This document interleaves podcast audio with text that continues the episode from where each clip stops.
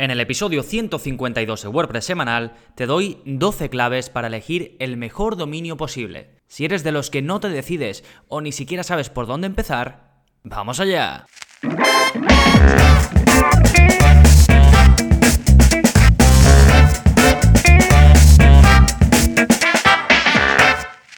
Hola, hola, soy Gonzalo de gonzalonavarro.es y bienvenidos a WordPress Semanal, el podcast en el que aprendes WordPress de principio a fin, porque ya lo sabes, no hay mayor satisfacción ni mejor inversión que la de crear y gestionar tu propia web con WordPress. Y hoy vamos a hablar de uno de esos aspectos importantísimos y que puede hacer que dilatemos en el tiempo la publicación de nuestra web o de nuestro blog, y es la elección del nombre de dominio. Si te resulta fácil, si puedes hacerlo rápido, tienes bastante suerte, porque hay eh, varios factores que hacen que no sea demasiado sencillo. Uno, los pocos dominios que quedan libres, y dos, la elección en sí de un nombre adecuado, que te guste, que vaya o con tu marca o con lo que quieras hacer. Entonces hay varios factores ahí interesantes que vamos a discutir a lo largo del episodio y que quiero despejar con 12 claves, 12 consejos, que creo que si los sigues a modo de esquema, a modo de estructura, te puede hacer este proceso de elección del nombre de dominio mucho más sencillo. Pero antes, como siempre, vamos a hablar de qué está pasando en gonzalonavarro.es esta semana.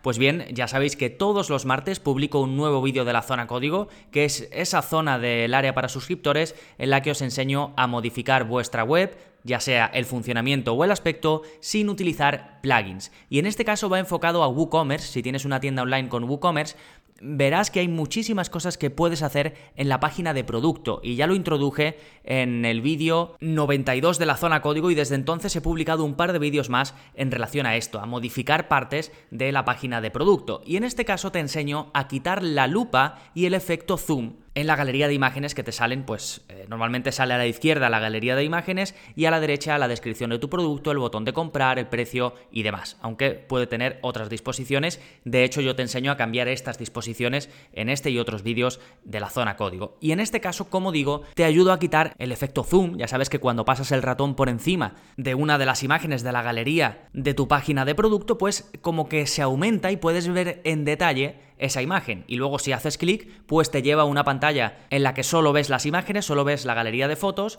y puedes ir pasando. Pues bien, te enseño a quitar tanto la lupita esa que sale como ese efecto de zoom automático, porque hay veces pues en las que dependiendo del producto que tengas no es necesario. Así que se puede desactivar por código y es lo que vemos en el vídeo 103 de la zona código, que lo tienes, el enlace lo tienes en las notas del programa o si no puedes ir a gonzalonavarro.es barra códigos y ahí ves toda la relación de vídeos y todo lo que he publicado hasta la fecha. Eh, más novedades, bueno, en cuanto al curso de la semana, ya os comenté hace un par de episodios de qué iba el curso de WordPress Forms, es uno de los mejores plugins de eh, formulario existentes, eh, ya os dije que para mí combina facilidad de uso y potencial de una manera increíble, así que lo recomiendo mucho. Los que estáis haciendo el curso, o bueno, algunos de los que estáis haciendo el curso me habéis contactado eh, para darme muy buen feedback, así que estoy contento por mí y por vosotros. Todo esto, como digo, en la parte de enlaces. Ya os he comentado alguna vez que la mejor forma para acceder a los enlaces que os voy comentando es ir directamente a mi web, gonzalonavarro.es barra podcast, y ahí pues podéis ver el último episodio o todos, el que queráis. Saltamos ahora a la recomendación del plugin de la semana, y este plugin te permite aplicar la técnica del miedo de quedarte fuera. El plugin se llama WP FOMO y se basa en el concepto de Fear of Missing Out, que quiere decir miedo a quedarte fuera y realmente apela a la psicología con una táctica de marketing que es bastante utilizada y que puede llegar a ser muy efectiva si se emplea bien. Básicamente te permite mostrar mensajes en tu web en una esquinita y en esos mensajes puedes poner pues lo que se te ocurra, pero básicamente sus usos están enfocados, por ejemplo, a lo típico que pones eh, Pepito acaba de comprar el curso La guía definitiva de las artes marciales o lo que sea, o Pepito acaba de comprar el producto X. O también lo puedes utilizar para cosas que no sean venta. Por ejemplo, eh, Lucía se ha descargado el ebook gratuito, lo que sea. O incluso lo puedes utilizar para notificar novedades o cambios importantes a tus lectores, porque no deja de ser una ventanita que aparece en la web y muestra un texto o un contenido. ¿Sí? Es bastante fácil de configurar y de usar este plugin, es el típico que tiene muy poquitas opciones y veréis el mensaje cuando vais a verlo de que no se ha probado con las tres últimas eh, grandes versiones de WordPress. Y también veréis que no se ha actualizado en el último año. Es un plugin con no demasiadas instalaciones activas y lo mantienen aunque no sacan actualizaciones demasiado a menudo. Si os fijáis, eh, una de las claves que os di cuando os expliqué en alguno de los episodios del podcast de cómo elegir un plugin adecuado, os dije que os fijaseis en la pestañita de soporte. A mí me gusta ir ahí y ver si los autores responden. Y mm, la última pregunta se hizo hace seis meses y los autores respondieron y además dijeron que en la próxima actualización iban a salir unas características, o sea que están encima del plugin, lo que pasa es que no lo actualizan demasiado a menudo. Sí, de hecho uno de los desarrolladores tiene em, Asif Rahman se llama y tiene plugins muy muy populares en el repositorio, es un muy buen desarrollador. Así que de nuevo el plugin se llama WP FOMO, puedes encontrarlo en las notas del programa, este es el episodio 152. Y ahora ya sí, vamos con el tema central del programa, 12 claves para elegir el mejor nombre de dominio. Y vamos con la primera, que es quédate con el mítico.com. Si está disponible el .com sigue siendo el rey.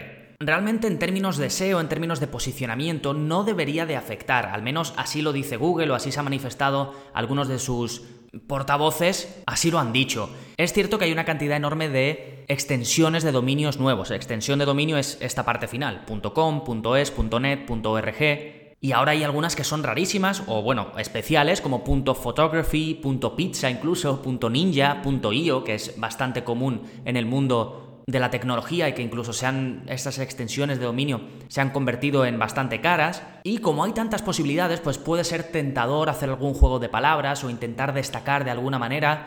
Pero hay que tener cuidado porque puede restarte credibilidad. Quizás un nombre de dominio como por ejemplo pepito.photography puede llevar a confusión, porque a lo mejor la gente pone pepito.photography.com y luego es que en general se recuerda siempre mejor un .com que cualquier otra extensión, que cualquier otra terminación de dominio. Si, por ejemplo, eh, tú quieres buscar a alguien o una web y no te acuerdas demasiado, seguramente lo primero que pruebes es .com. Y encima después hay muchos eh, teclados que ya traen el .com incorporado, tanto de teléfonos como de tablets, incluso como de portátiles ya hay algunos teclados que traen, eh, como digo, el .com incorporado pues para facilitar que la gente lo escriba más rápido. Y luego puedes usar también la extensión de dominio de tu país, por ejemplo en España el .es. Pero si está el .com, te recomiendo que vayas a por él. Siempre puedes comprar los dos, el .com y el .es. ¿Sí? Y si no está el .com y está el de tu país, pues también es una buena opción. Por ejemplo, en mi caso, yo tengo el .es. Siguiente clave. Se habla mucho de usar palabras clave en tu nombre de dominio. Esto es, pues, por ejemplo, tu nicho o una palabra clave por la que quieras posicionar. Esto hay veces que tiene sentido y hay veces que no tanto. Si puedes y la encuentras y tiene sentido, pues adelante. En teoría, esto te puede ayudar a que Google entienda mejor tu web, junto, por supuesto, con otros muchísimos factores, y ya sabemos que siempre que Google nos entienda mejor, pues va a repercutir positivamente en el posicionamiento web. Aunque esto, bueno, es eh, demasiado genérico lo que te estoy contando y tiene muchas peculiaridades, pero bueno, en general puede ser así. Pero yo no me volvería loco con encontrar, digamos, un dominio que tenga una palabra clave por la que tú quieras posicionar. Como digo, si lo puedes encontrar y va bien con lo tuyo, pues fantástico. Esto si vas a hacer un blog temático, por ejemplo, yo que sé, lo típico de recetas y consigues que el dominio tenga recetas, pues genial. Pero muchas veces si tu web, si tu web es eh, de una empresa o una marca eh, corporativa o marca personal, tampoco tendría demasiado sentido y quizás sería forzar un poco el hecho de usar una palabra clave en tu nombre de dominio. Sí, de nuevo, con esto de palabra clave me refiero a si, por ejemplo, vas a hablar de coches, pues que en el dominio salga coches, noticiascoches.com, por ejemplo, recetasaludables.es. Sí, esta es la idea a la que me refiero de usar la palabra clave dentro del dominio. Hay gente que le da mucha importancia, yo en mi caso no se la eh, doy del todo porque al final luego tú posicionas cada página dentro de tu web de forma independiente, con lo cual yo a esto no le doy demasiada importancia, pero puede ayudar. El siguiente sí que es un consejo que te mm, doy de forma, digamos, más clara, y es buscar un nombre de dominio corto. Esto tiene varios beneficios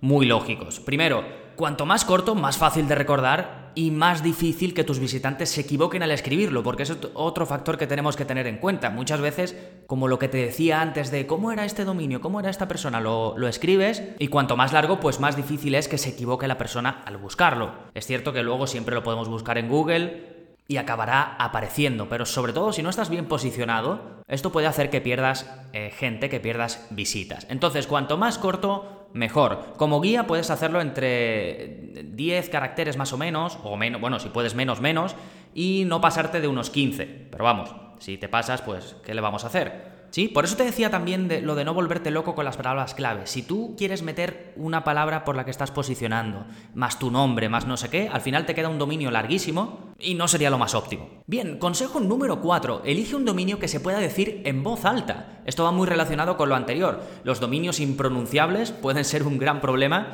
y lo ideal es que te resulte igual de fácil compartirlo por escrito que hablando. Por ejemplo, yo tengo un podcast y si mi dominio fuese muy complejo, pues imagínate cada vez que lo quiera compartir. En este caso es mi nombre, gonzalonavarro.es. Pues bueno, solo con las veces que os lo repito, no creo que sea muy difícil que deis con él. Y luego ten en cuenta que seguramente también vayas a crear direcciones de correo electrónico asociadas a ese dominio.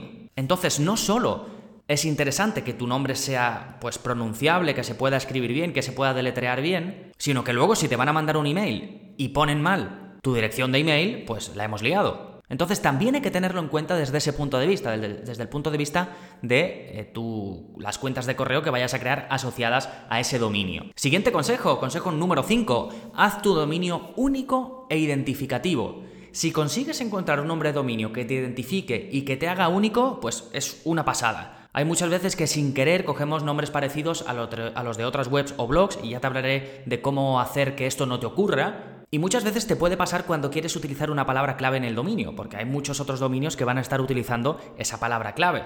Entonces, por eso no estoy yo tan seguro de que sea una buena idea, en algunos casos, poner la palabra clave dentro del dominio. Eh, ¿Qué es esto de dominios únicos identificativos? Pues sobre todo nombres de marcas. Por ejemplo, el plugin Elementor es, un, es Elementor, es muy claro. Grandes empresas, Google, tremendamente identificativo, Amazon, tremendamente identificativo. Y Amazon ahora es un bicho, pero cuando empezó era para vender libros. Pues si en, el dominio en vez de Amazon hubiese puesto compralibros.com, pues ya no sería tan identificativo. ¿Sí? ¿Ves la idea a lo que me refiero? Eh, consejo número 6. Evita guiones. Los guiones directamente no los pongas en el nombre de dominio, aparte de que son feos. Va a ser un engorro para tus visitantes escribirlos. Cuando lo quieras decir en voz alta también es feísimo. Eh, hola-adiós.com, eso te aconsejo que lo evites, vas a evitar así además muchos errores cuando la gente lo esté escribiendo, no estamos acostumbrados a escribir guiones para los dominios. Y luego ya he leído en varios eh, sitios que están asociados con el spam, así que incluso podrías tener problemas a ese respecto y, que la, y que la gente no se fíe mucho de tu web. O que si por ejemplo creas una cuenta de correo y tiene guion, que a lo mejor te la bloqueen porque, como digo, Gmail y otros eh, programas que suelen mandar los emails al spam, pues te lo consideren como spam. Así que eh, guiones fuera. Consejo número 7. Las letras dobles pueden llevar a error. Es decir, mi consejo es que intentes en la medida de lo posible que tu dominio no tenga dos o más letras iguales seguidas. Si tu marca es así o tu nombre es así, pues bueno, quizás no lo puedas evitar, pero si puedes evitarlo, te aconsejo que lo evites, más que nada porque no lleve error. Cuando la gente lo está escribiendo en su navegador, pues se pueden equivocar fácilmente si hay eh, dos o más letras iguales una después de la otra. En mi caso, por ejemplo, mi apellido es así, no tengo más remedio, gonzalonavarro.es. Es cierto que es común la doble R en castellano, pero aún así hay errores y gente que se equivoca y escribe navarro.es. Siguiente consejo, em, un poco de cuidado con ser demasiado específico, y me refiero específico en el sentido de lo que quiere decir tu nombre de dominio. Está bien usar el nicho, o al menos no está mal, poner el nicho en el que, eh, al que te dedicas en el nombre de dominio, pero cuidado no te vaya a limitar para el futuro. No seas demasiado específico e intenta dejar espacio por si decides crecer o cambiar en algún momento un poco el enfoque de tu web o de tu blog. Por ejemplo, si decides empezar un blog sobre recetas para el desayuno y encuentras el dominio recetasdesayuno.com, cuidado porque si luego te animas con recetas para otras comidas, para el almuerzo, para la cena, pues se vería quizás raro que tu web se llame recetasdesayuno.com o tu blog se llame así y luego publiques recetas para la cena. Sí, es un ejemplo un poco tonto, pero creo que es bastante gráfico. O si eliges un dominio, vas a hablar de coches al principio, eliges un dominio todocoches.com y luego te pones a hablar de motocicletas o de aviones, pues también puede ser raro. Entonces, eh, ten en cuenta eso a la hora de elegir el dominio para que no te cierres posibilidades. A ver, luego puede que no pase nada o incluso puedes cambiar de dominio, pero ya el cambio de dominio suele ser bastante engorroso porque hay que hacerlo bien para no perder posicionamiento, así que si de primeras elegimos el dominio correcto, pues mucho mejor. El siguiente consejo, ahora es el número 9, haz un pequeño estudio del nombre de dominio. Ya te dije antes que estaría muy bien que tu dominio pues te hiciese único, te identificara. Y para esto lo que puedes hacer es, como digo, un pequeño estudio. Puedes buscar en Google, buscar en redes sociales, a ver si hay nombres parecidos a los que tú estás buscando para tu dominio. Incluso puedes ver si la marca está registrada o una marca súper similar está registrada. Os dejo un enlace a la Oficina Española de Patentes y ahí podéis buscar a ver si está utilizado o no. Si no estáis en España, pues buscar en Google, eh, consultar marcas registradas o algo así, y os va a salir la de vuestro país y podéis consultarlo sin problemas. Yo te aconsejo que si hay nombres iguales o muy parecidos, quizás sea mejor que pruebes otros. El siguiente, el número 10, más que un consejo puede ser una herramienta, y es que puedes usar generadores de nombres de marcas o de nombres de dominio. Puedes coger ideas básicamente con un generador automático. Eh, bueno, hay muchos, ¿eh? Busca en Google generador de nombres de dominio y te saldrán varias webs. O generador de nombres de marcas y te saldrán también varias. Y vas poniendo pues un poco las palabras que quieras que incluya o de lo que va eh, tu blog o lo que sea y te genera posibles nombres. Y luego tú ya pues tienes que ir comprobando si están libres o no, porque seguramente pues muchas veces no estén libres. Siguiente consejo, si encuentras algo en condiciones, cómpralo, ¿vale? Es difícil encontrar un nombre de dominio que cumpla todo lo que queremos, pero si encuentras dominios que te gustan, mi consejo es que los compres, porque además suelen ser muy baratos y siempre puedes no renovarlos al siguiente año y ya está. Yo, por ejemplo, hace poco he hecho limpieza de varios que compré en su momento a lo largo de estos años y que al final pues no he utilizado. Pues bueno, me ahorro esos 10 eh, euros anuales o lo que sea que cuando es uno no pasa nada, pero cuando son decenas, pues ya sí que se va notando más. Y por último te quiero hablar de las mejores webs para comprar dominios, o más que de las mejores webs,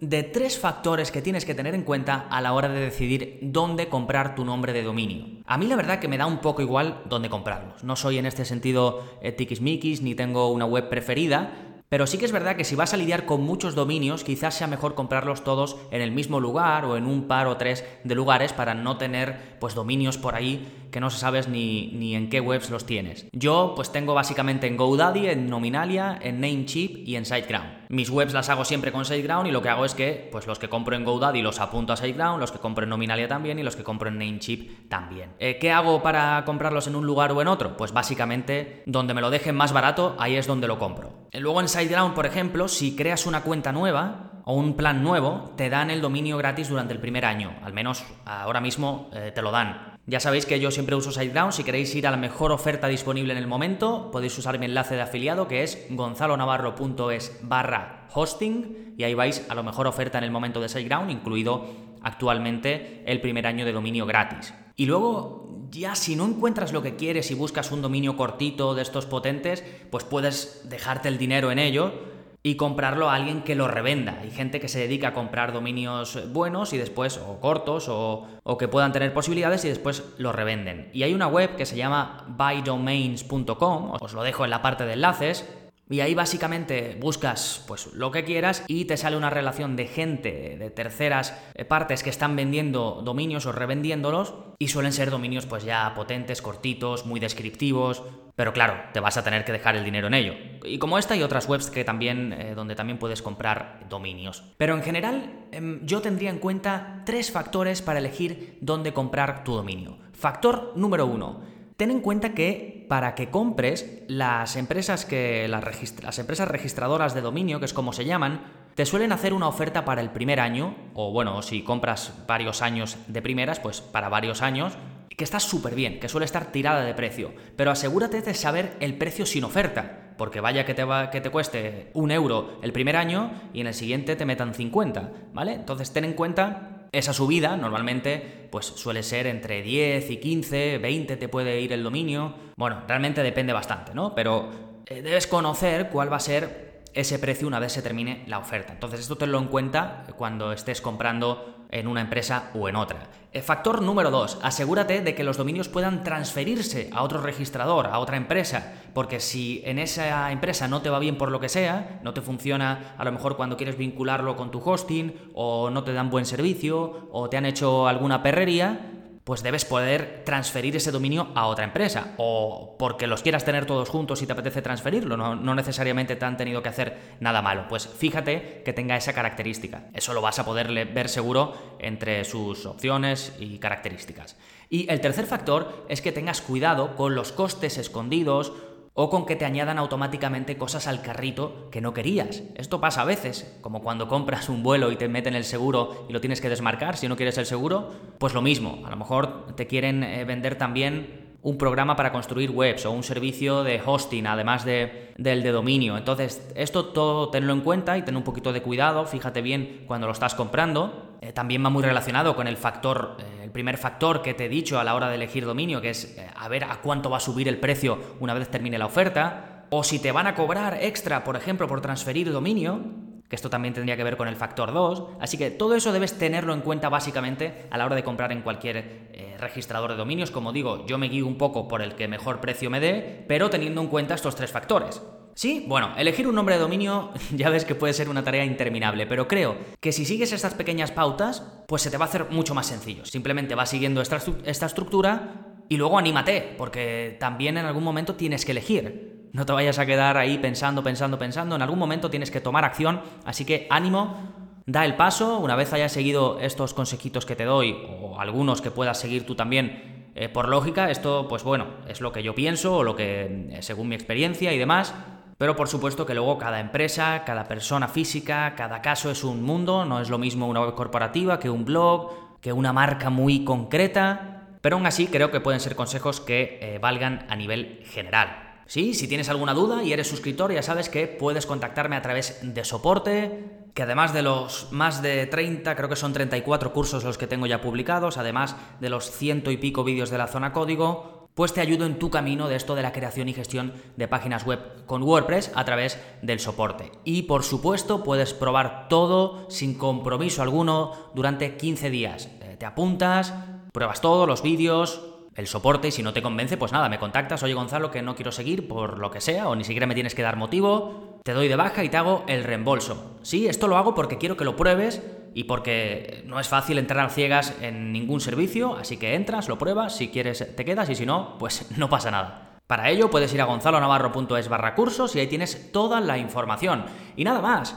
Si te ha gustado el episodio de hoy y quieres ayudarme, quieres echarme un cable, pues puedes hacerlo dejándome una valoración en iTunes. Es muy fácil, vas a tu aplicación de podcast, buscas WordPress semanal y dejas la reseña, pues lo que te parezca. Si ya lo has hecho, de verdad, muchísimas gracias. Hay también un montón que no me escucháis desde iTunes, pues porque tenéis otros dispositivos. Pues también, si me escucháis desde iVoox, desde Stitcher, desde Google Podcast, desde Spotify, desde donde sea, y podéis eh, tomar alguna acción, un me gusta, un comentario, también de verdad, muchísimas gracias. Así que nada más por este episodio, nos seguimos escuchando. Adiós.